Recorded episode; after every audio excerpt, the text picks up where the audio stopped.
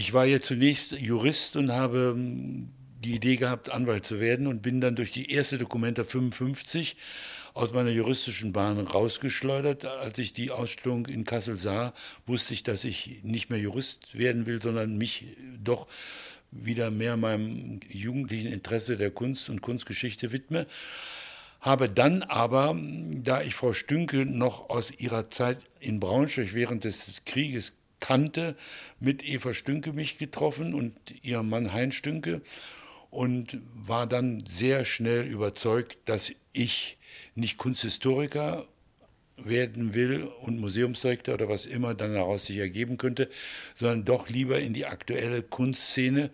Und damals stand für mich so gedanklich eigentlich nur in München Herr Stangl, Günter Franke war mir zu konservativ und dann in erster Linie, wie gesagt, äh, die Galerie der Spiegel, Herr und Frau Stünke weil es nicht nur um die Vermittlung zeitgenössischer Kunst ging, sondern weil sich auch dort doch fast jeden Mittwoch Künstler trafen mit Kritikern, Sammlern, auch auswärtige Besucher kamen nach Köln, auch um einfach das Gespräch über zeitgenössische Kunst zu führen. Also Köln war damals schon eigentlich aus deutscher Sicht das Zentrum für die Gegenwartskunst, nicht zuletzt durch eben die Aktivitäten von Eva und Heinz Stünke, die sich jetzt nicht wie Frau Abels mit deutschem Expressionismus befassten, sondern die, die Brücke nach Paris schlossen. Das war Herr Rusche einerseits, aber der keine Galerie in dem Sinne hatte, sondern nun Kunsthandel. Und Eva Stünke mit ihrer Galerie und ihren ja, fast monatlichen wechselnden Ausstellungen und ganz hervorragenden Katalogen. Geh durch den Spiegel, die Reihe war vorbildlich, war eigentlich sozusagen auf der intellektuellen Ebene wie in Paris bei der Galerie Marc derrière le Miroir. Und das hat mich alles sehr fasziniert. Und Sie dürfen nicht vergessen, es war auch der Platz, wo sehr, sehr viele Künstler lebten. Ich spreche jetzt mal nur an Ney, aber es waren auch Robert Berke, Fassbender, Trier und viele, die damals für die Kunstgeschichte wichtig waren.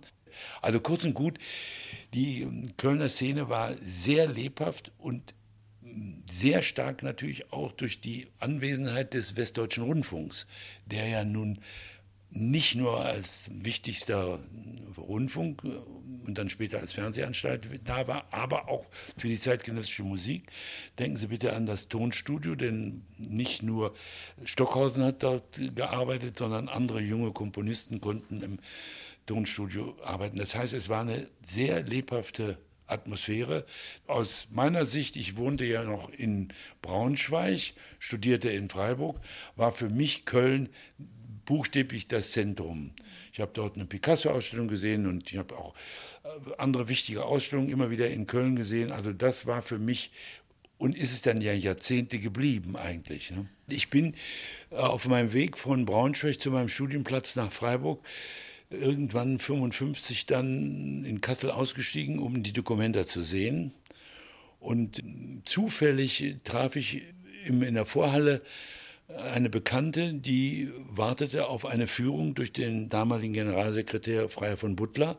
Und diese Bekannte fragte, ob ich vielleicht an dieser Führung teilnehmen möchte, was ich natürlich dann gerne tat, sodass ich dann also fachkundig durch die Dokumente 1 geführt wurde.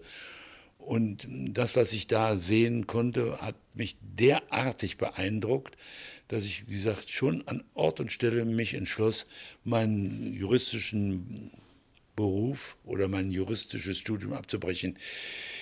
Das war für uns alle 55 eigentlich der erste Kontakt mit wirklich internationaler zeitgenössischer Kunst. Natürlich haben wir auch dort Picasso gesehen und wir haben dort auch ähm, Moore gesehen, aber wir haben noch jüngere Künstler gesehen. Wir haben also wirklich die zum ersten Mal in meinem Leben sah ich das, was aktuell in Paris produziert wird. Ich war ja Jahrgang 33. Das ist dann, war ich ja schon Mitte, Anfang 20. Schon natürlich schockierend, dass ich so lange von all dem gar nichts wusste. Wirklich, das kann man sich heute gar nicht mehr vorstellen. Ja, und da habe ich dann angefangen, mich für diesen Beruf als Kunsthändler vorzubereiten. Und so war ich dann erst in der Galerie der Spiegel und dann habe ich, wollte ich etwas mehr kunsthistorisches, kunsthändlerisches Wissen hinzufügen, bin dann nach Berlin gegangen und in, der, in dem damaligen Auktionshaus Rosen, heute Bassange, habe ich dann volontiert und habe dann also da die Kataloge, Grafikkataloge für das 20. Jahrhundert mit redigiert, mit Herrn Soldan zusammen. Und nun fehlte mir eigentlich nur noch Paris. Und äh, da ich nun in Berlin auch Herrn Berggrün kennenlernte, hat er mir angeboten, dass wenn immer ich nach Paris kommen wolle, könnte ich auch bei ihm hospitieren, ohne nun wirklich fest, fest angestellt zu sein, sondern einfach regelmäßig seine Galerie besuchen und das Lager und mit ihm sprechen, was ich dann auch gemacht habe. Ich habe dann in Paris fast ein Jahr gelebt, um die Sprache zu lernen, um die Galerien kennenzulernen und unter anderem eben auch den Kunsthandel, besonders eben durch die Vermittlung von Heinz Berggrün.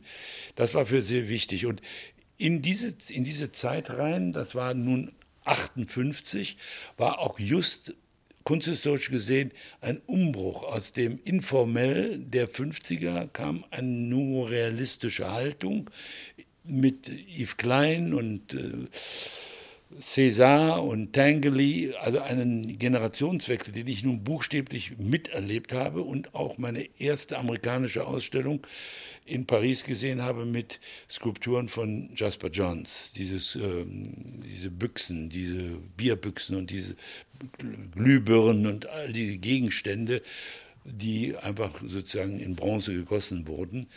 Das hat mich damals ziemlich äh, umgedreht. Aber eben, wie gesagt, auch Yves Klein, Monochrom-Ausstellung.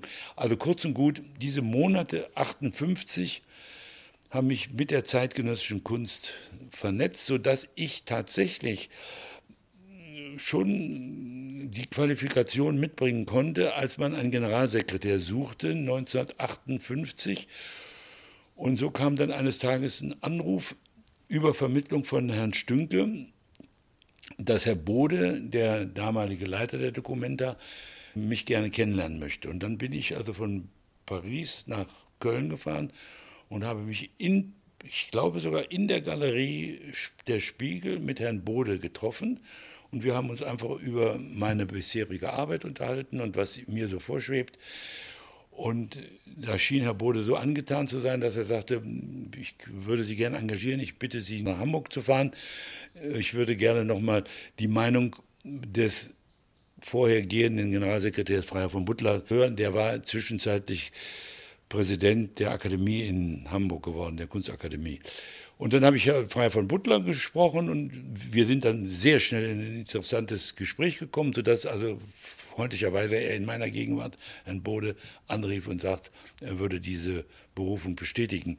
Ja, dann war ich bereits Ende 58 nominiert und Anfang so bald wie möglich. Und ich meine, ich hätte gleich 1. Januar angefangen in Kassel und war da überrascht, dass es nun gar nichts mehr gab. Da gab es überhaupt kein Büro. Es gab buchstäblich gar nichts. Und dann hat man mich in, in ein städtisches Gebäude geschickt, wo die Grimm-Gesellschaft tagt oder Grimm ihre Büros hatte und da war ein leeres Zimmer. Und in diesem leeren Zimmer war kein Stuhl, kein Tisch, kein Schreibtisch, kein, gar nichts. Und dann habe ich nebenan geklopft und habe gesagt, äh, ich möchte mich hier vorstellen. Und es stellte sich heraus, dass der Leiter der Grimm-Gesellschaft ausgesprochen hilfsbereit war. Und dann hat er sozusagen mit seinen Möglichkeiten mal aus den städtischen Fundus mir sowas wie ein Büro zusammengestellt, eine Maschine. Das war schon ziemlich heftig. Es war auch keine Sekretärin da, es war überhaupt gar nichts da. Das hatte man mir ja auch nicht gesagt. Also da war ich schon etwas überrascht, aber wie das dann so ist, man fängt an, erst einen Stuhl und dann eine Schreibmaschine, aber dann fehlt ja noch die Sekretärin. Und nun war es gerade Karnevalzeit, Januar, Februar, und auf irgendeiner Tanzerei in habe ich eine junge Frau kennengelernt, die aus Südamerika kam. Die war jahrelang Sekretärin in der Chemieindustrie oder so, in der Industrie in Buenos Aires und suchte in Deutschland einen neuen Job. Und da habe ich gesagt, wie wäre es denn, wenn Sie bei mir anfangen? Und das war ein Glücksfall, denn die sprach perfekt Spanisch, Französisch, Englisch, Deutsch. Und war eben eine richtig professionelle Sekretärin, sodass ich dann wirklich diktieren konnte und sie war hervorragend. Sodass, also das kann man sich heute gar nicht vorstellen. Wir beide alleine die gesamte Organisation bis nahe zur Eröffnung gemacht haben, wobei die Katalogredaktion war außerhalb. Ich musste nur das Material zusammentragen und alles, was sonst eben an Korrespondenz anfällt. Und die war so begabt, die konnte also in einer Sprache reinschreiben und in der anderen Sprache sprechen, also gleichzeitig simultan, sodass wir sehr effizient arbeiten konnten, wirklich bis kurz vor der Eröffnung. Ja. Äh, die, die Ausstellungskompetenz, was und wer ausgestellt wird, lag im Wesentlichen im Vorsitzenden bei Arnold Bode in einem Arbeitsausschuss. Da war Haftmann, da war Trier, da waren Kunsthistoriker, Museumsdirektoren. Ich war nur sozusagen dann der Sekretär, der die Beschlüsse des Komitees ähm, auszuführen hatte. Nur wie es dann in Wirklichkeit so ist, man kommt ja in Diskussionen und dann bin ich natürlich auch beteiligt an, an Anregungen und Fragen, sodass man ja indirekt dann doch auch Wirkungen haben kann. Aber rein nominell war ich für die Auswahl nicht zuständig, aber für die ganze Abwicklung, das heißt für das gesamte Versicherungstransportwesen, Korrespondenzen mit Leihgebern und so weiter. Ich meine, ich kriegte dann die Namen, Herr Müller oder Herr Meier hat dies oder jenes Bild. Dann musste ich entweder schriftlich anfragen oder einen Besuch anmelden und der ganze organisatorische Kram.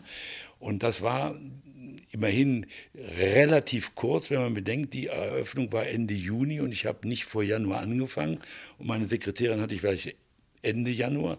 Also das ist dann aus heutiger Sicht heavy, denn heute arbeiten die schon drei Jahre lang vorher und dann natürlich mit einem Riesenstab.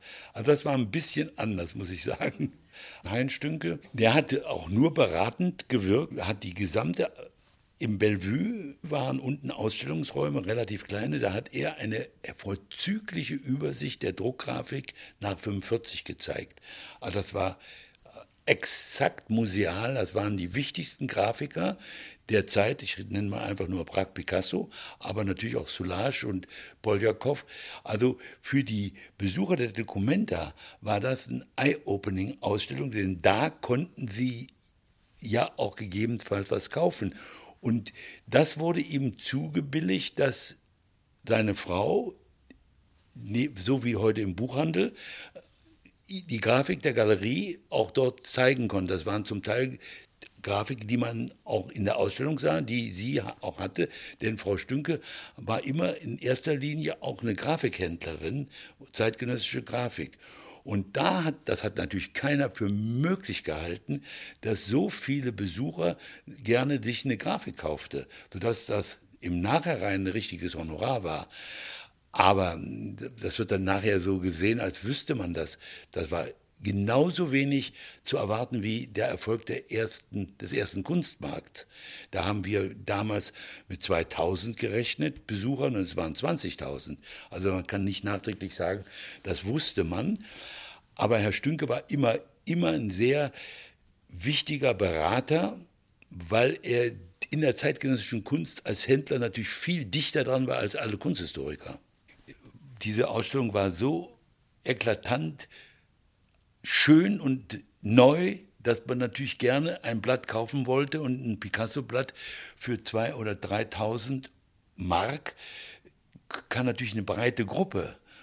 Und ja, es war also, ich war auch damals sehr überrascht, welche Bewegung und welche Interesse für die Druckgrafik da entstand. Und als ich dann meine Galerie eröffnete, unmittelbar danach, habe ich auch mit Druckgrafik angefangen. Erstens hatte ich nicht das Kapital, Bilder zu kaufen, sondern allenfalls in Kommission von den Künstlern zu bekommen.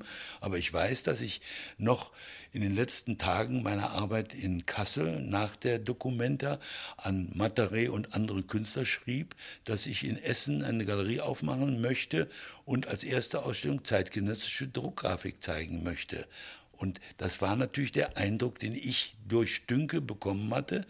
Das konnte ich kommissionsweise oder auch finanziell, ich konnte mir auf Kredit äh, zwei, drei Blätter von Picasso kaufen und, und ich hatte selber schon in den Jahren zuvor das ein oder andere zeitgenössische grafische Blatt gekauft, sodass meine erste Ausstellung eigentlich aus Eigenbesitz oder Kommissionsbesitz, so habe ich angefangen. Aber das war alles doch noch sehr neu und man darf nicht vergessen, die Rezeptionsgeschichte der École de Paris ist im Wesentlichen zunächst über die Grafik erfolgt, denn es gab in Düsseldorf Einrahmungsgeschäfte, auch in Köln, die hatten außer den Rahmen auch Druckgrafik.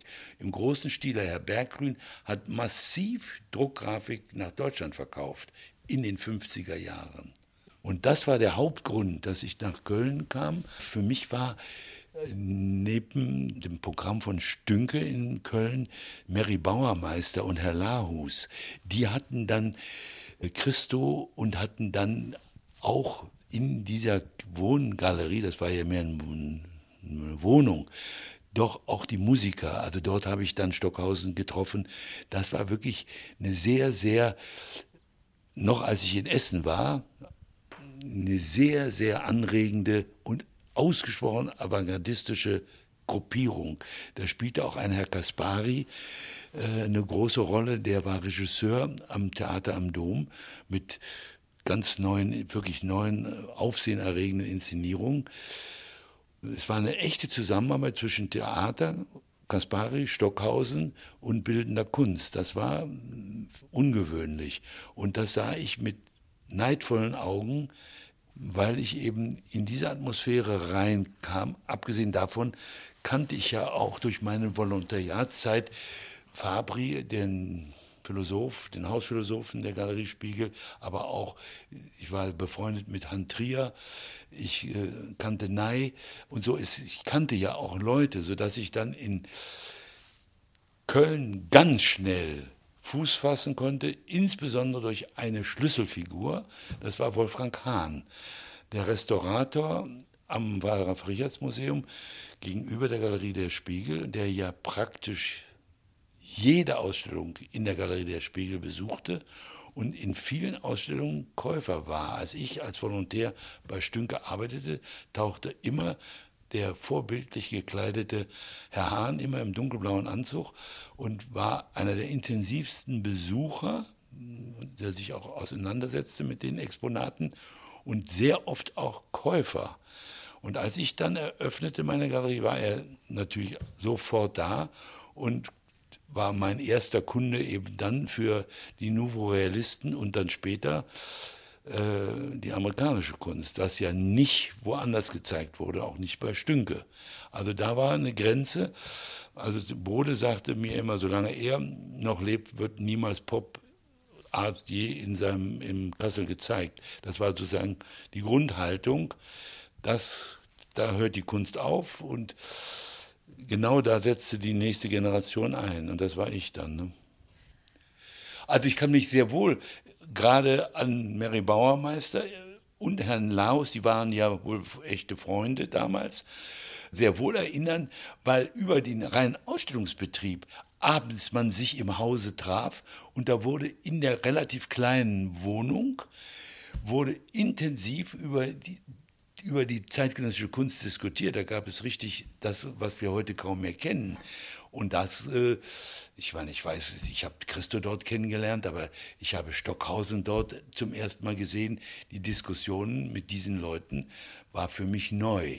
Und das war nicht die Gruppe, die bei Stünke war. Das war doch eine andere, jüngere Generation. Vostell hatte eine große Klappe und Rotella tauchte auf, die Franzosen, die jungen Nouveau Realisten tauchten auf. Also das war mindestens so intensiv wie auch bei, in Düsseldorf um Alfred Schmäler herum. Da tauchten ja auch die Jungen aus Paris auf. Yves Klein und Uecker und Pine und Mack. Das war auch eine sehr aktive Gruppe in der Zeit. Also das war für mich weit über das Kommerzielle, das spielte so gut wie gar keine Rolle. Ich kann mich gar nicht erinnern, dass da je einer was gekauft haben sollte. Aber es war, war ein Generationswechsel in der bildenden Kunst. Das konnte man dort deutlich spüren. Und diese Verbindung zur Musik durch Stockhausen Und dann kam dann auch bald Namjoon Paik in die Runde. Also das war, fand dort statt. Nicht? Die erste Galerie war am Kolumba Kirchhof, sehr zentral zum Museum. Da kann ich Ihnen nur mal eine Anekdote schnell erzählen, weil ich die gerne erzähle, wie sehr sich das Bewusstsein gewandelt hat zwischen Galerie und Museum. Ich habe dann bei dem Generaldirektor der Kölner Museen, Herrn Professor Dr. Reidemeister, Antrittsbesuch gemacht. Und er wollte mich tatsächlich doch überzeugen, dass ich doch mehr wieder in die Kunstgeschichte gehe und Kunsthistoriker werde. Denn so, Herr Reidemeister, wenn Sie nun Kunsthändler werden wollen, dann werden sie zeitlebens am falschen Ende des Schreibtisches sitzen. Und da dachte ich, Donnerwetter, was für eine Bemerkung. Und wenn ich dann die Entwicklung mir von heute zurücksehe, da sitzen die Kunsthändler am richtigen Ende und die Kunsthistoriker sind mehr oder weniger abhängig, dass die Sammler oder die Kunsthändler irgendwie was organisieren und Ausstellungen finanzieren oder Leihgaben geben. Also es hat sich doch so verschoben. Also für Herrn Reidemeister war das undenkbar, dass ein junger Mann aus gutem Hause sich auf dieses Niveau begibt und ein Händler wird. Wie überhaupt der Handel sehr wenig von der Kunstgeschichte wahrgenommen wurde. Das war immer eher etwas, was man nicht berührt. Und wenn ich Ihnen jetzt mal abschweifend sage, dass ich dann viel, viel später das Archiv für zeitgenössische Kunst mitgegründet habe, da fragt man sich, wie ist das möglich? Warum ist nicht schon in den 50er Jahren das gegründet worden? Warum hat die Kunstgeschichte nicht auf die Primärquellen gegriffen? Aber alles, was irgendwie mit Geld zu tun hatte, war für die Kunsthistoriker absolut ein Tabu. Ganz merkwürdig. Ja. Das drehte sich dann langsam mit den Kunstmärkten, weil dann auf einmal doch die öffentliche Wahrnehmung ganz anders war. Und das war ja auch der Hauptgrund. Denn wir saßen oder ich saß in der Galerie mit viel Aufwand und es kam überhaupt keiner. Und wenn einer kam, suchten sie genau eben deutschen Expressionismus oder Bauhaus, also alles, was als, was als entartet galt wurde gesucht. Und was nicht entartet war, war eben auch nicht Kunst. Es war ziemlich eine Umdrehung der Wirklichkeit. Ich habe dann irgendwann ja mal gemerkt, dass es so nicht geht und habe mich dann entschlossen, nach London zu gehen. 66 habe ich dann beschlossen, dass ich das in Köln nicht durchhalten werde, mangels Wahrnehmung. Und hatte auch bereits Räume in London, musste mich am nächsten Tag entscheiden, ob ich diese Räume jetzt vertraglich miete. Und da bin ich damals noch vor dieser Entscheidung in die Hannover Galerie gegangen. Dort war die Inhaberin eine Düsseldorferin, die also in der Nazizeit äh, Düsseldorf verlassen hatte und in London lebte und eine sehr, sehr gute Galerie hatte. Und Frau Brausen sagte, bevor Sie hier sich in London niederlassen, müssen Sie unbedingt jetzt hier durch alle Galerien gehen und mal sehen, was hier verkauft wird. Und dann kommen Sie nochmal zurück. Und dann bin ich durch die Galerien gegangen und ich war schockiert. Das Niveau war derartig niederschmetternd, mit Ausnahme der Hannover Galerie und ein wenig die Marlborough Galerie. Aber das war wiederum doch sehr auf äh, wirtschaftlich sehr hohem, meist erfolgreichen Künstlern und auch wieder deutscher Expressionismus und so weiter. Aber Avantgarde war so. Und da habe ich dann mich entschlossen, nicht nach London zu gehen, weil ich sage, das ist, komme ich vom Regen in die Traufe. Das vergisst man ganz. Und bin zurückgekommen und habe dann mit Heinz Stünkel darüber nachgedacht, wie wir Köln zu einem Platz machen können, und da kam immer wieder die Frage von Arnold Bode, könnt ihr denn nicht mal auf der Documenta für die Zeit der Documenta eure Galeriearbeit nach Kassel verlegen?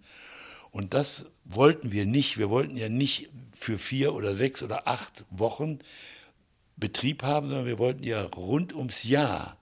Und dann kam ein Wort zum anderen, sodass wir gesagt haben, jetzt machen wir eine Veranstaltung für in Köln, wie die Documenta, nur eben jetzt von uns Händlern zusammen. Und das war dann der Wechsel. In dem Moment, als das anfing, zogen andere Galerien nach Köln, eine nach der anderen, ob nun von Hamburg oder München, Berlin, sodass es dann wirklich das Zentrum gab, was so wichtig ist für die Vermittlung. Denn das war ja die Stärke von Mailand, von Paris. Und da waren die eigentlichen Kunstzentren nach dem Krieg. London war es gar nicht. Das ist dann viel, viel später gewesen, weil dort viele Galerien waren. Mailand hatte sehr viele Galerien, Turin auch, Rom nicht so sehr, aber eben Paris. Und in Deutschland war hier was und da was, aber nirgends war was wirklich. Und mit dem ersten Kunstmarkt zogen doch bestimmt noch in der Folgezeit zehn zeitgenössische Galerien nach Köln. Und das veränderte die Situation. Naja, es zog dann Ricke aus Kassel, dann Hans Neuendorf aus Hamburg, Herr Müller, alles Galerien, die nicht unwichtig waren, aus Stuttgart und so weiter und so weiter. Dann kam Rebelski, dann kam Wilbrand, dann kamen weniger wichtige Galerien, dann kam Menz.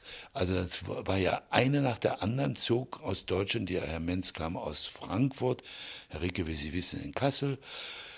Dann kamen eben auch die Besucher aus Belgien, aus Skandinavien, aus anderen Teilen Deutschlands nach Köln. Also das war wirklich dann zunehmend ein Zentrum. Ich habe mal eine Ausstellung gegeben mit Spörri.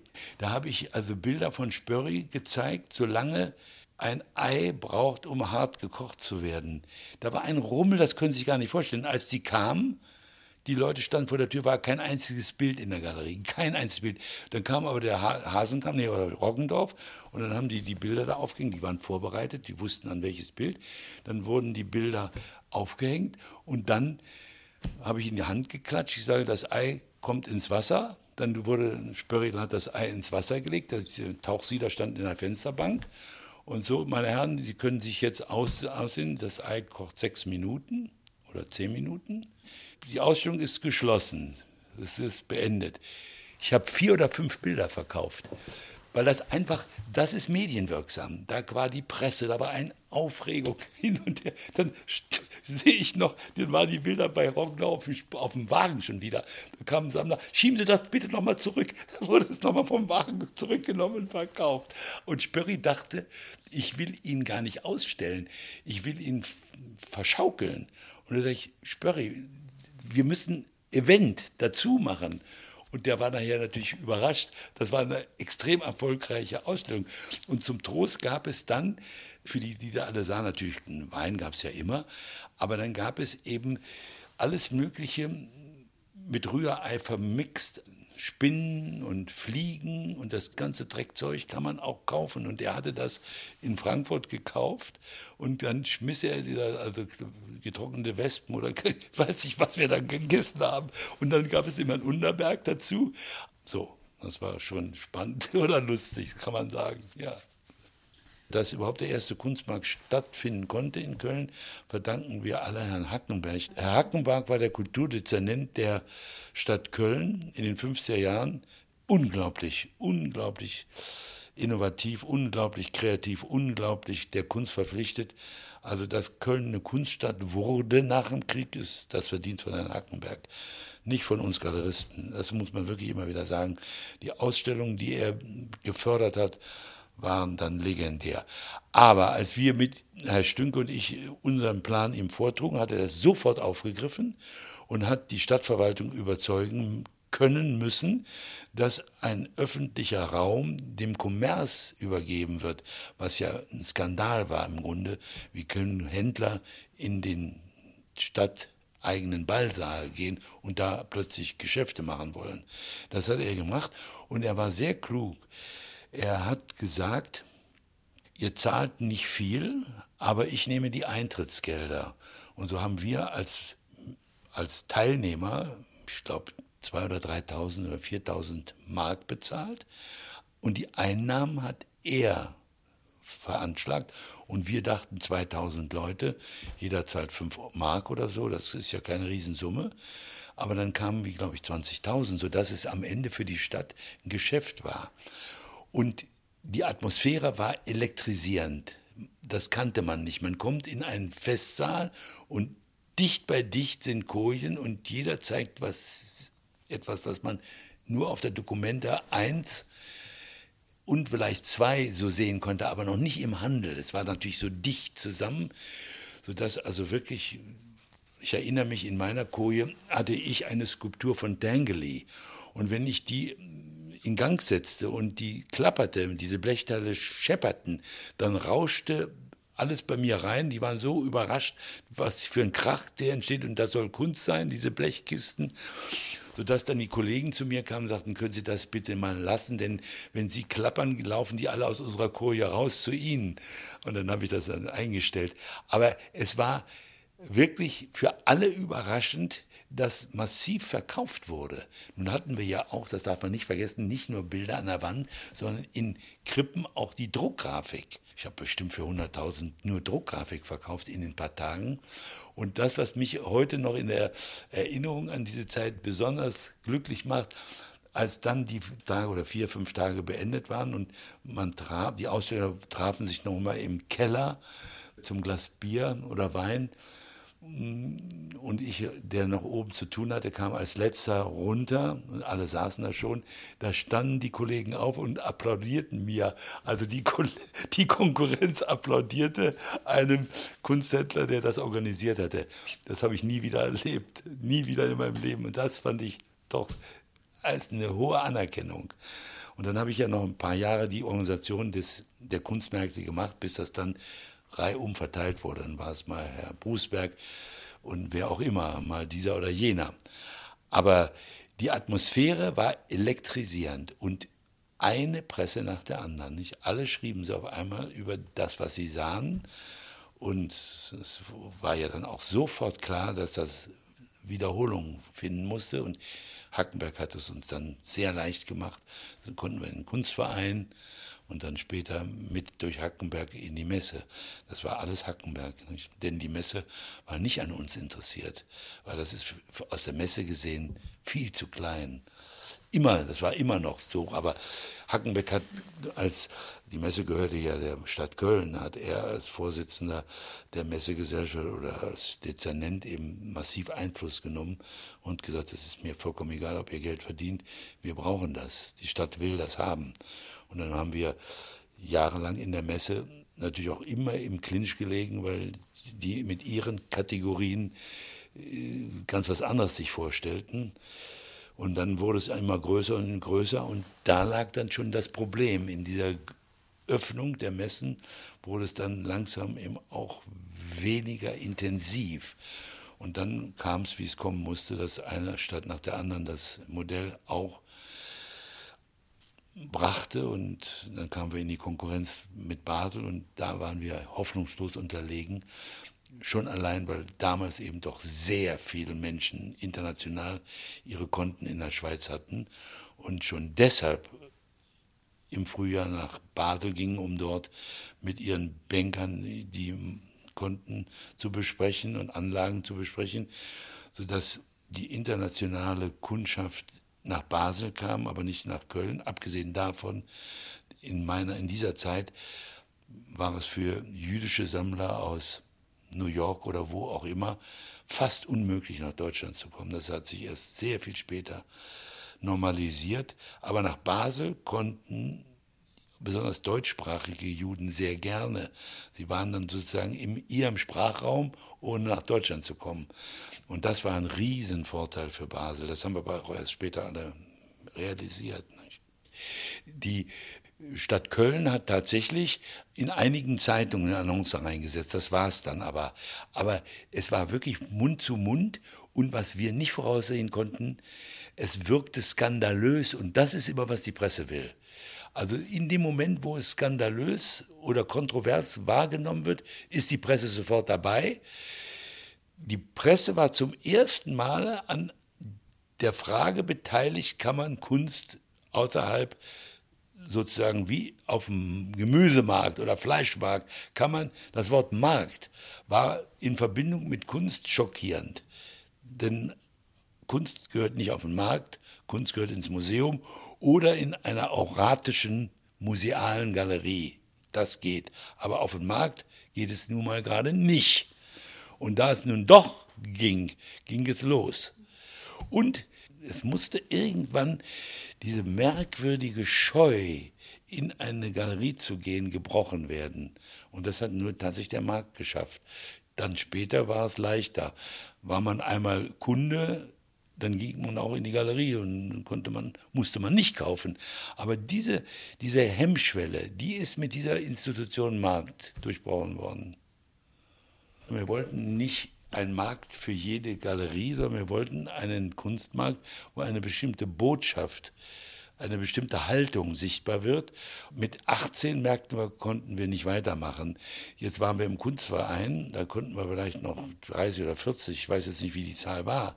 Aber inzwischen hatte sich der kommerzielle Erfolg rumgesprochen. Da wollten natürlich viele mitmachen. Und von den vielen wollten wir ganz wenige. Da musste der Konflikt kommen.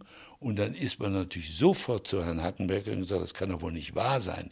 Wir Kölner Galerien, welche Namen nun auch alle fallen, die ich gar nicht so als wichtige Galerie wahrnehmen konnte, wollten aber auch Geschäfte machen.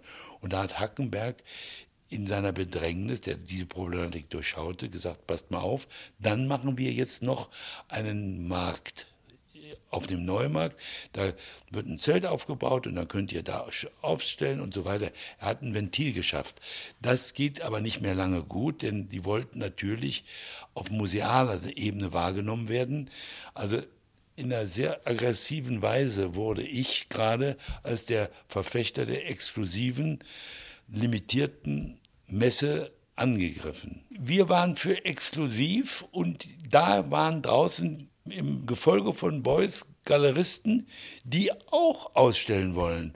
Und die haben angeklopft und wollten das erzwingen. Und das war nun gerade zu dem Moment, wo ja die Ausstellung noch gar nicht, die Messe noch gar nicht eröffnet war, sondern nur die Pressekonferenz. Und da habe ich die Leute nicht reingelassen, es war gar keine Presse. Und habe also wirklich dann die Tür zugehalten und draußen standen die und tätschten mit, mit irgendwelchen harten Gegenständen gegen die Scheibe. Wir wollen rein, wir wollen die offene Messe.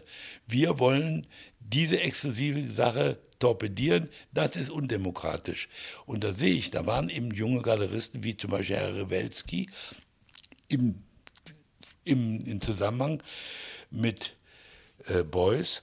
Und da war das Groteske, dass der Beuys gegen diese Form von Messe wirkungsvoll protestierte, aber in der Messe selber war er in zwei Kojen vertreten. Und just genau während er draußen protestierte, waren beide Arbeiten in der Messe schon verkauft. Eine hatte ich gekauft bei einer Galerie aus Holland, Lahus, nicht Lahus, eine andere Galerie aus äh, Holland. Und die andere Arbeit war bei Herrn von Block, das ist diese berühmte Ausstellung, wo dieser Bus mit den Schlitten, die, die hat der René Block für 90.000 verkauft an Beuys und das andere war dieses, haben Sie auch gesehen, das ich gekauft habe, so ein Konzertflügel in Filz eingeschlagen, ist heute in Paris im, im Pompidou-Museum. Also da ich immer gesagt habe, Beuys, du protestierst gegen die Ausstellung und bist aber drin vertreten und hast bereits zwei Arbeiten zu fast 100.000 je verkauft. Was ist das für ein Protest? Da würde ich doch die Arbeiten rausziehen. So kam die Diskussion. Also Beuys war auch immer sehr populistisch. Der zog mit, aber stellte sich seinen Bentley irgendwo weit weg und kam die letzten Schritte zu Fuß, aber dann schick er wieder in sein Bentley. Also das haben wir nun auch erlebt. Aber das war genau der Punkt, wo die nicht teilnehmenden Galeristen protestierten gegen die Messe. Das hieß ja damals nicht Messe, es hieß ja immer Kunstmarkt, Kölner Kunstmarkt. Viele Amerikaner kamen nach Köln und kauften in Köln amerikanische Kunst, die sie in Amerika gar nicht sehen konnten. Es war dann eine Zeit lang in den frühen 70er Jahren so, dass viele Premieren in Köln stattgefunden haben, bevor dann amerikanische Galerien sie in den Vertrag nahmen. Also zum Beispiel Serra ist ein Beispiel, da wollte ich ausstellen und bin nach New York geflogen, weil ich das in einer Kunstzeitschrift gesehen hatte. Und als ich bei Herrn Serra erschien, sagte mir Serra, ich würde gern bei Ihnen ausstellen, aber gestern war Herr Ricke hier. Mit dem habe ich das abgesprochen, bei dem mache ich eine Ausstellung. Ja, da war er bei Ricke. Und so ging es ständig. Ne? Gary Kühn hat Also erst bei Ricker ausgestellt und dann viele Jahre später woanders. Damit war eben wirklich eine echte, und das interessierte die amerikanischen Kollegen sehr, dass wir ausstellten, denn am Ende, wenn sie dann bei denen war, hatten sie den Vorteil, dass die Künstler mit ihrem Atelier in New York waren. Und das war das Problem. Wir hatten keinen Zugriff ins Atelier. Wir mussten dann nach New York fliegen. Es ist ein Unterschied, ob du dort im Atelier was suchst und findest und das nach Köln bringst oder ob du in Köln einen Künstler hast, der mit, da schicke ich den Kunden direkt ins Atelier. Rückblickend war die Wechselwirkung nicht gegeben und darunter hat sehr gelitten die deutsche Szene. Also weder Baselitz noch all die heute wirklich international renommierten Künstler haben Ausstellungen bekommen. Und das hat was mit Eichmann zu tun. Es war anders. Es war in den 50er Jahren bis, also in den späteren 60er Jahren, gab es sehr wohl amerikanische Galerien, die deutsche Kunst ausstellten. Ich weiß, Emil Schumacher hatte eine Vertretung, Kricker hatte eine Vertretung, Ney hatte eine Vertretung und mancher andere, den ich jetzt nicht nennen kann. Und als der ganze Holocaust in seinem Wahnsinn und Schrecken durch den Eichmann-Prozess öffentlich wurde, konnten sich die amerikanischen Kollegen es nicht mehr erlauben, deutsche Künstler zu zeigen. Alle die vorhandenen Verträge und auch die Verkäufe in USA waren null. Die waren von einem Tag zum anderen waren die Verträge beendet. Und als ich versuchte, Baselitz in Amerika zu platzieren, obwohl ich ihn gar nicht unter Vertrag hatte, aber er hatte hier eben auch Probleme in Deutschland, haben sie mir alle gesagt, das geht gar nicht. Wenn wir einen Künstler deutschen Künstler in unser Programm aufnehmen, verlieren wir unsere Klientel. Das geht überhaupt nicht. Und als ich dann viele Jahre später, da waren wir, jetzt reden wir schon von den späten 70er Jahren, Richter ausstellte in der Galerie Gladstone, die, mit der ich zusammenarbeitete, hat keiner nichts gekauft. Also das war eine deutsche Kunst, war unmöglich. Das ist erst sehr viel später passiert, als Kiefer eine Ausstellung bekam in Tel Aviv. Das war der Durchbruch für die deutsche Kunst in Amerika. Also das ist, geht ganz anders. Ich meine, der Franz Dahlem, der ja nun massiv für die deutsche Kunst im Ausland geworben hat, hat nichts erreicht, gar nichts.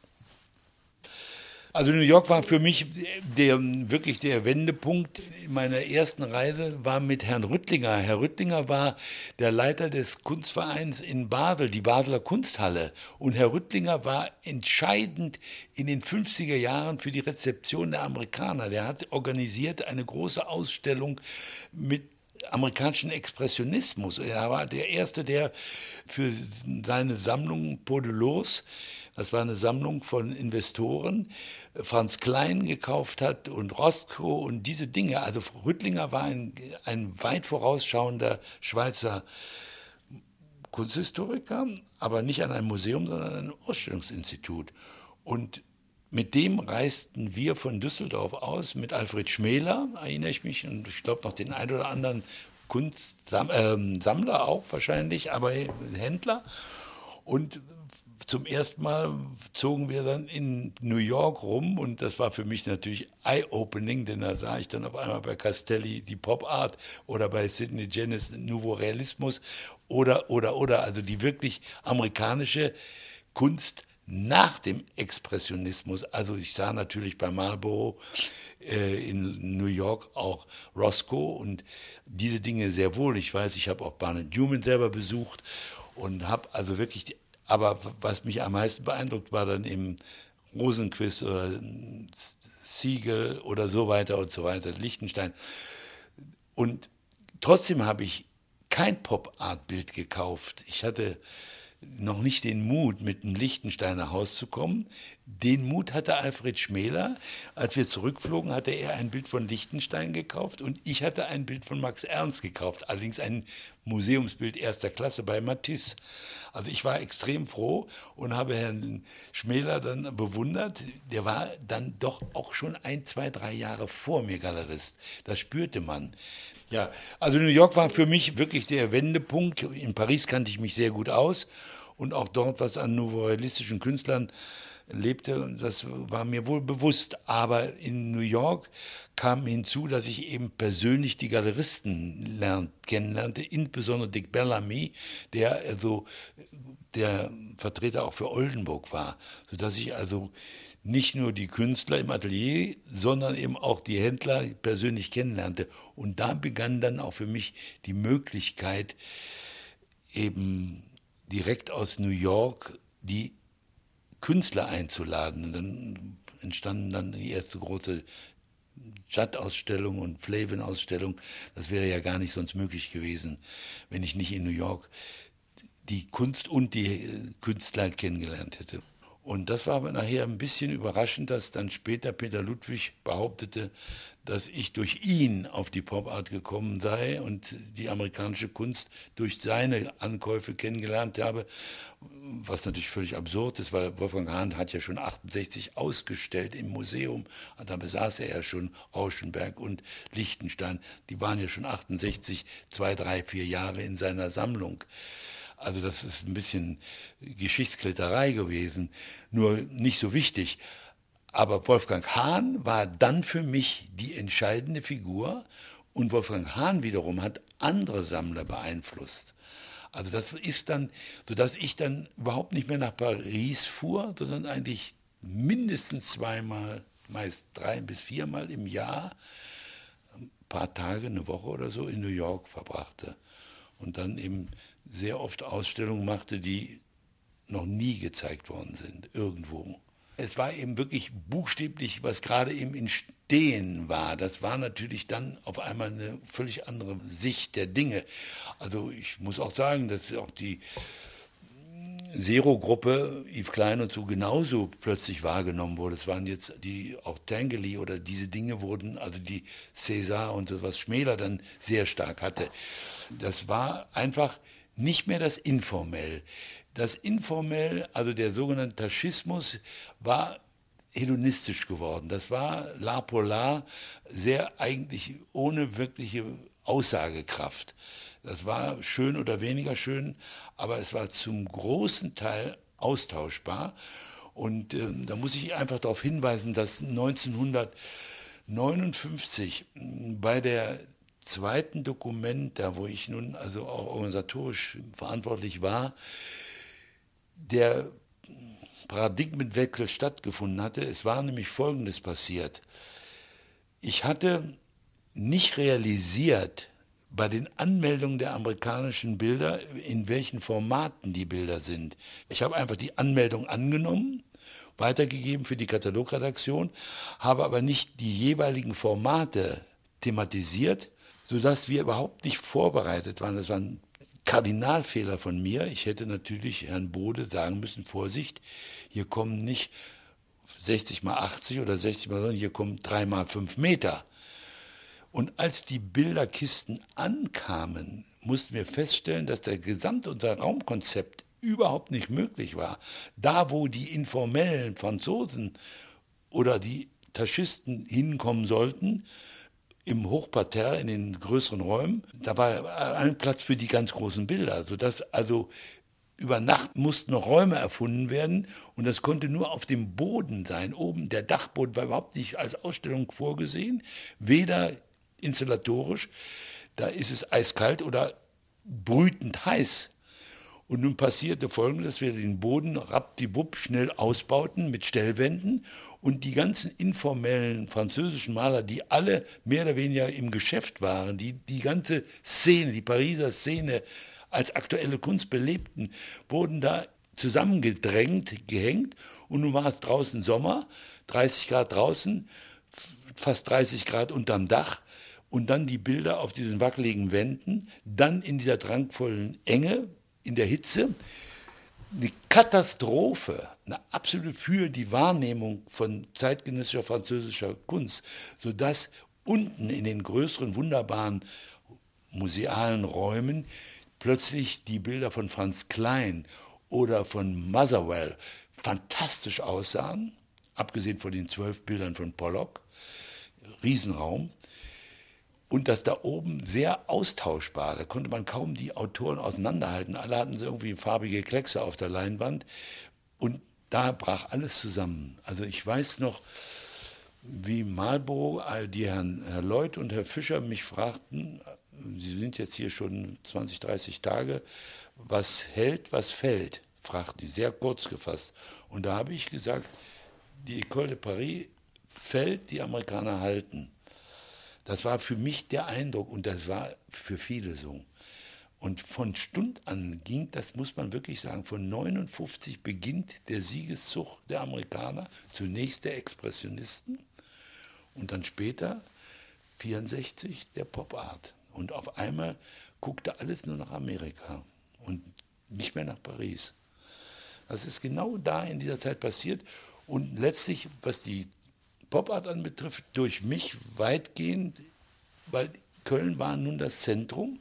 Und dann kam natürlich, und das war das Entscheidende, Peter Ludwig ab 68 und kaufte massiv diese Richtung und stellte sie dann auch bald im Wallraf Richards Museum aus. Und dieser dicke, dicke Katalog, der von Fostel designt war, war dann ein gewaltiger Renner. Also wenn Sie heute durchs Museum Ludwig gehen, in der Abteilung Pop Art in dieser Zeit ist weit über die Hälfte durch meine Hände gegangen. Also ich würde sagen, fast alle Oldenburgs, fast alle Walls und so weiter und so weiter. Also das ist massiv.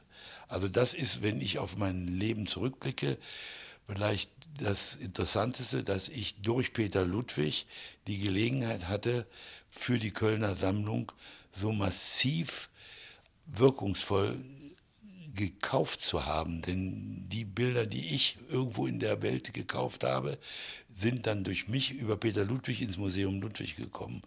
Und da ist auch für mich händlerisch gesehen ein Nachteil erwachsen, denn ich hatte dann nachher kaum mehr andere Sammler.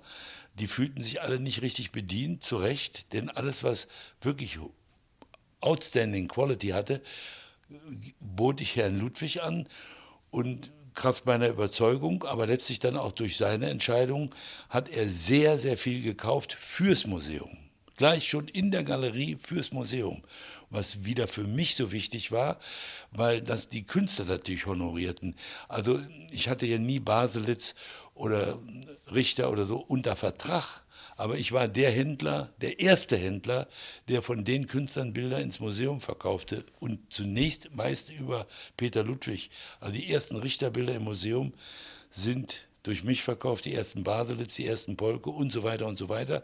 Nicht Vertragshändler, sondern durch mich. Peter Ludwig schätzte mich, weil ich sowohl die klassische Moderne kaufte, Max Ernst, Magritte, Tanguy, als auch die zeitgenössische. Und dadurch hatte ich einen Vertrauensvorsprung.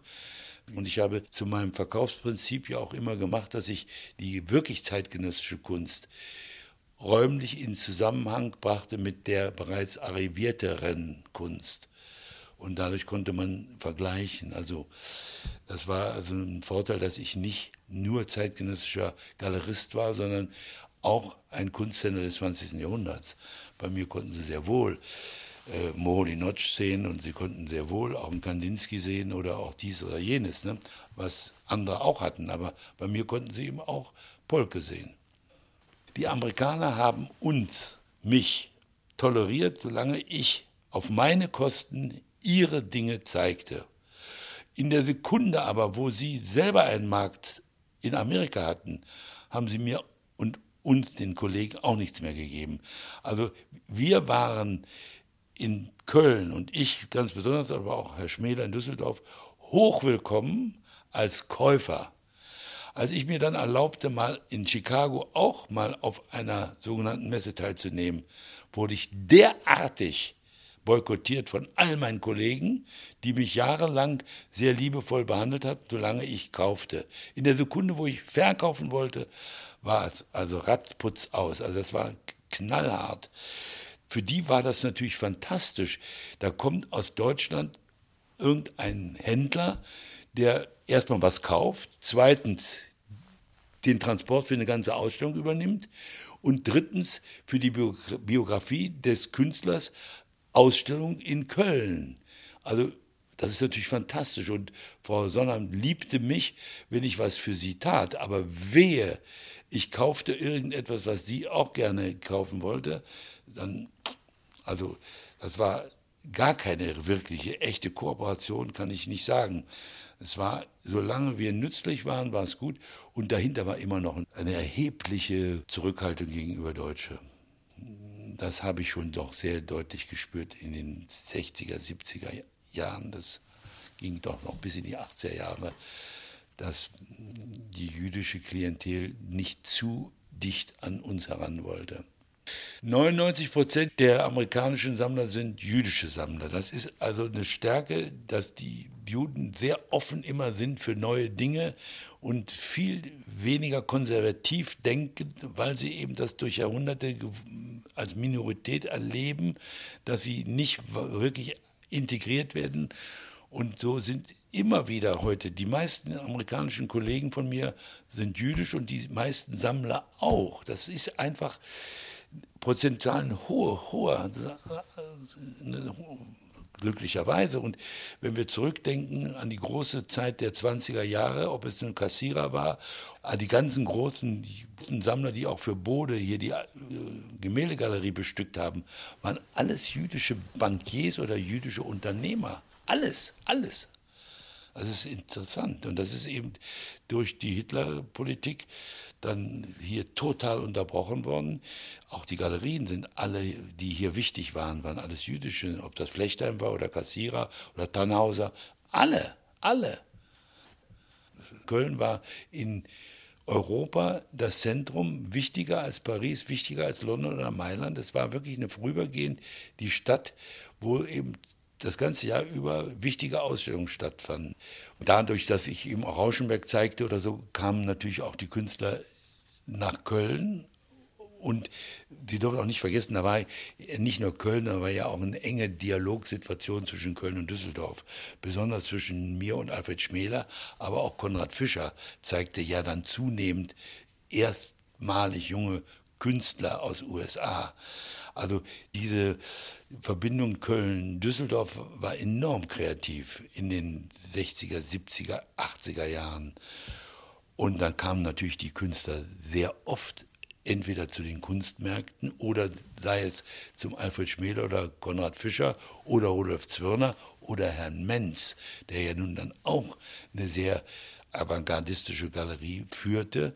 Und dann vergessen Sie nicht, wir sind immer noch in der Hackenberg-Ära, dann die Westkunst, die Ausstellung, die der König dann im Museum bzw. in der Messe, aber durch das Museum organisierten. Das waren enorm wichtig und überall wahrgenommene Ausstellungen. Verglichen mit New York waren wir nie wirklich händlerisch so stark, ist auch nie einer so stark geworden. Auch Basel mit Bayerle, das hatte mit, damit was zu tun, dass das internationale Finanzplätze waren. Und das haben wir in Deutschland nicht erreicht, auch jetzt nicht. Auch hier in Deutschland ist es ganz schwer, die Konkurrenz auszuhalten. Mein Sohn David Zwirner ist ein Beispiel. Der hat in New York mit nichts angefangen, ein bisschen Schützenhilfe durch mich. Dieser Mann hat in New York in seiner Galerie jetzt 150 Mitarbeiter und Umsätze von bis zu einer halben Milliarde. Das muss ich mal vorstellen. Aber das ist ein globales Geschäft geworden. Die Galerien in London, in Hongkong und New York und Ausstellungen, ich weiß nicht wo, überall auf Messen. Also das hat in Deutschland keiner geschafft. Ich habe auch nicht annähernd den Erfolg gehabt wie Herr Berggrün in Paris oder Herr Bayerle in Basel oder wer auch immer. Und in Deutschland kein anderer. Also das muss man auch mal sagen. Auch die Kunstmärkte in Köln verkaufen Kunst bis zu 100. In Basel geht es ab 100 bis zu, weiß nicht wie viel Millionen. Also es ist immer noch sehr unterschiedlich. Und jetzt wird es in Deutschland noch schwieriger, weil wir eben 19 Prozent Mehrwertsteuer zahlen müssen auf ein Kunstwerk. Im Ausland ist es 7 Prozent, also in, in Amerika beziehungsweise in, in der Schweiz. Also die, diese Probleme bleiben jetzt und werden noch stärker. Also das ist, der Kunstmarkt in Deutschland ist nicht so stark, aber er, ist, er wird wahrgenommen, weil es immer noch so viele idealistische Galeristen gibt, die trotz mangelnder großer Gewinne zeitgenössische Kunst zeigen. Also die Szene in Berlin ist immer noch lebhaft. Aber ich weiß, dass es allen nicht sehr gut geht.